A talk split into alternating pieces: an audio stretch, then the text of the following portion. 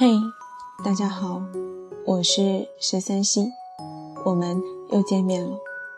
还是那句老话，我有故事也有酒，来了便坐下听我娓娓而来。不过今天给大家分享的不是故事，而是你问我答的第三期。也是因为今天听到了一个不是太好的消息，希望这次的你问我答能够帮得上他。本次的一问一答的内容依旧来自他在江湖飘，回答者为达达令。第一个问题：上一年的九月，爷爷住院了，后来听爸爸说。爷爷胃里有肿瘤，可能活个三五年吧。我那时候崩溃了，几天几夜没怎么睡，想着这几年还可以为他做好多事。前阵子爷爷回去复诊，医生说爷爷可能最多活三个月。我真的不知道该怎么办，只要一想到就嚎啕大哭。我该怎么办呢？关于这个问题，达达令给了两个版本的回答。冷漠版本的回答是这样的：想象一下，如果医生告诉你爷爷还有三五年，甚至更久的时间，你的难过会不会减少一些？可是与此同时，你也就不那么在乎他了。你会觉得自己的亏欠感也就没有那么多了。不需要否认这一点。我们大部分人都总是以为还有的是时间，所以总是不着急，不会对自己看重的人那么上心。也就是说，与其把时间放在怎么痛苦上、如何追悔莫及上、感慨万千上，也都比不过想想这三个月的时间里如何力所能及的对爷爷更好一些。那些在你们能够负担的情况下去实现一样，就是一样。这才是最好的告别。温情版本的回答是这样的：这些年，我的好些重要的亲人去世，并没有给我太多的时间，几乎是一夜之间的事，根本来不及怎么去争取时间，好好报答，用心陪伴，甚至连多说一句的机会都没有。这些年，我每次回家乡，手机几乎是关机的。一直在厨房跟客厅转悠，厨房是我妈的战场，我就陪着她说很多很多的话。客厅是我爸的地盘，我看着电视会跟他探讨很多的热点新闻。我的爷爷奶奶已经不在，唯一的祖辈亲人是外婆，她看不见听不见，要大吼，我会拉着她的手晒很多天的太阳，然后偶尔大喊一句：“外婆。”你要好好的啊！我过几个月再回来跟你乘凉。真的要很大声，他才会听到的那种，也才会笑出来。去年有一阵子回到家，我妈去种菜、喂鸡、下河洗衣服、阳台上晒菜干，我一路跟着，死死缠着。我爸撒网去捕鱼，去江边钓鱼，在阳台织渔网、划船，去对岸的山上采野果。我一路跟着，死死缠着。我悄悄给他们拍了很多的照片、视频以及很多的录音。我要把这些素材留给我的将来。即使有一天我失去了依靠，在某种程度上，我拥有过，我感知过，我有在成年后回报他们，包括物质跟精神同在，我问心无愧。以及这些回忆的片段，还得陪着我撑过我的下半生。我是个悲观之人，我提前演习悲观，积攒这些记录作为后来人生里的对抗武器，这是我唯一可以做的部分。说到最后，比你更难以承受的那个人是另外一个，他是你的父亲，请你为他做些事，陪同他，宽慰他，以及在这有限的时间里力所能及，足矣。不要只顾着哭，要去做一些什么了。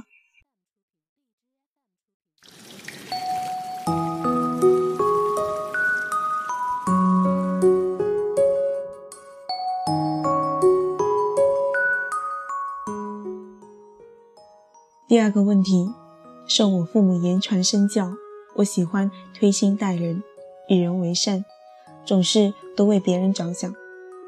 可我有病住院半个多月，也无一人来看过我，好失望。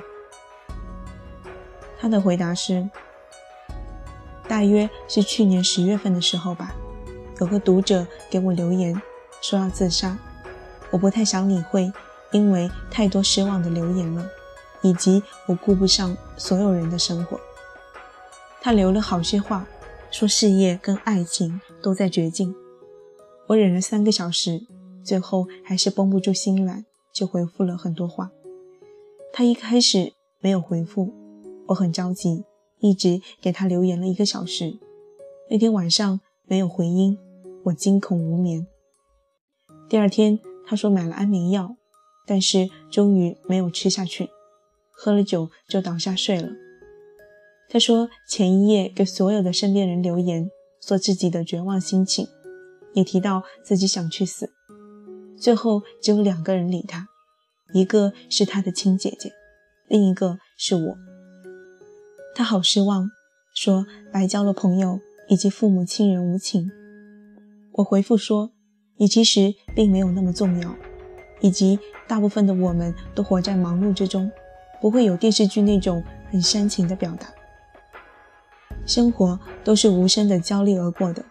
你在想着去死的时候，说不定你的兄弟在担心这个月孩子的奶粉钱，娶老婆的聘礼钱，说不定你父母在操劳家务，身体疲惫。一个人顾好自己已经很难了，反过来推，因为都有自己的生活，所以我们大部分时候只能为自己开解，顾全自己。父母教导与人为善，这是我们的内心。内心是不需要回报的，并且我相信，善有善报，不在此处此地，甚至不在你身上回馈，也必将在某一日、某一处以另一种方式回馈于你。第三个问题，你觉得你如果对一个人一见钟情，是因为什么？他的回答是。我有一见钟情的人的，初中时候暗恋的男生，他的牙齿很白，很好看，T 恤很好看，头发很好看。那时候我不好看，他喜欢别人。我满怀心事，买了人生第一本日记，从此一写就是十五年。嗯，他是启蒙者。再后来是前些年在一次分享会中。遇到一个说话很有趣的男生，可是那时候我有伴侣，我就训练自己转移心情，过一阵子就忘了。再来是最近在知乎上遇到一个文字很好的男生，算是网友，不是文采很好，是文字背后的逻辑思维、价值观取向，就是我想要寻找的人。我甚至觉得我不需要见面就可以决定自己想嫁了。后来加了微信，对方是个不婚主义者，我哭了几个晚上，然后转移心情就忘了。从少女时代的外貌协会到如今对于性格、价值观，甚至是哲学处事观的看重，来决定对某人一见钟情的那个点，也就是我成熟的过程。有些人来到你的生命中，就是为了见证你的成长的，即使后来他们淡出。退场、消失，也必然会让你的人生轨迹锦上添花了那么一点点。所以，不为结果，回忆足够后来的下酒菜了。第四个问题，我今年六月份就毕业了，大学四年悄然结束，心里惶恐不安，因为对专业知识和实习没有认知，不知道去往何处。此时窝在广州一个小租房里，觉得人生没有意义。他的回答是：我此刻正窝在深圳开过明亮的公寓里，一个人喝着红酒，听着音乐，开着暖风。我也觉得人生没有意义。有意义的是什么呢？如何一路走过来，见证自己在这个城市里的落地生根？茁壮成长，理解自己在这个世界的位置，寻找到自己想要求得的收获，这才是意义。而为了这份意义到来，你得先到达那一处地方。你才刚开始，后来的日子会不会好，我无法承诺。可是我可以承诺的是，只要你愿意投入它，那是真的太他妈精彩了。好了，今天的一问一答就分享到这里。希望在这一个小小的天地里，大家能够得到自己的人生答案。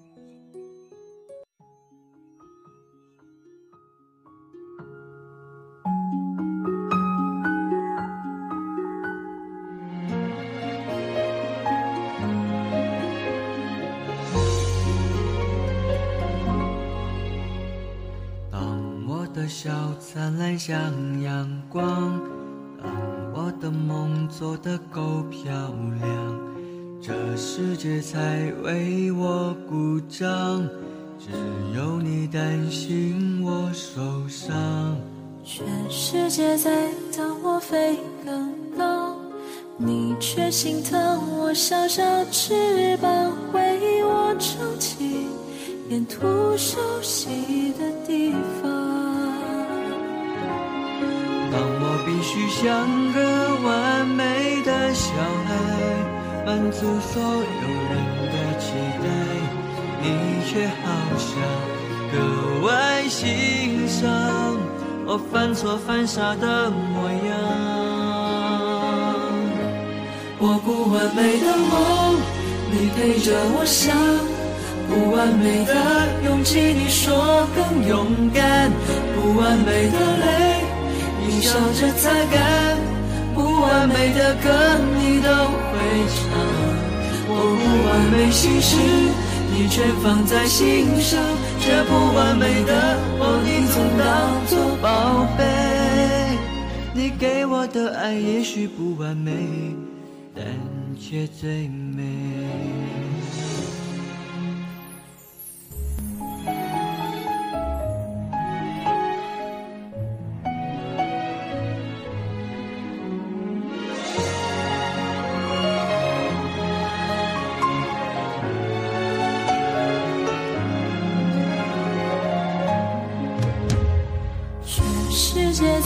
随着我长大，你却总能捧我在手掌，为我承担未知的那些风浪。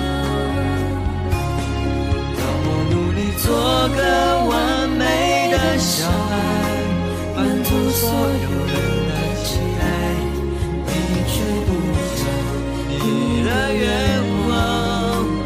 怕增添我肩上重量。我不完美的梦，你陪着我想；不完美的勇气，你说更勇敢；不完美的泪，你笑着擦干；不完美的歌，你都会唱。我不完美心事，你全放在心上。这不完美的我，你总当作宝贝。你给我的爱也许不完美，但却最美。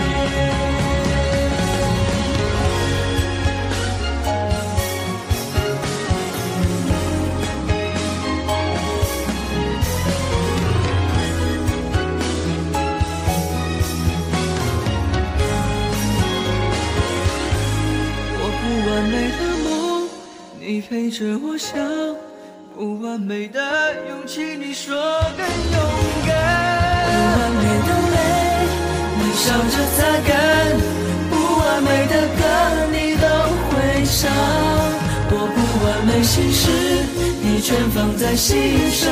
这不完美的我，你总当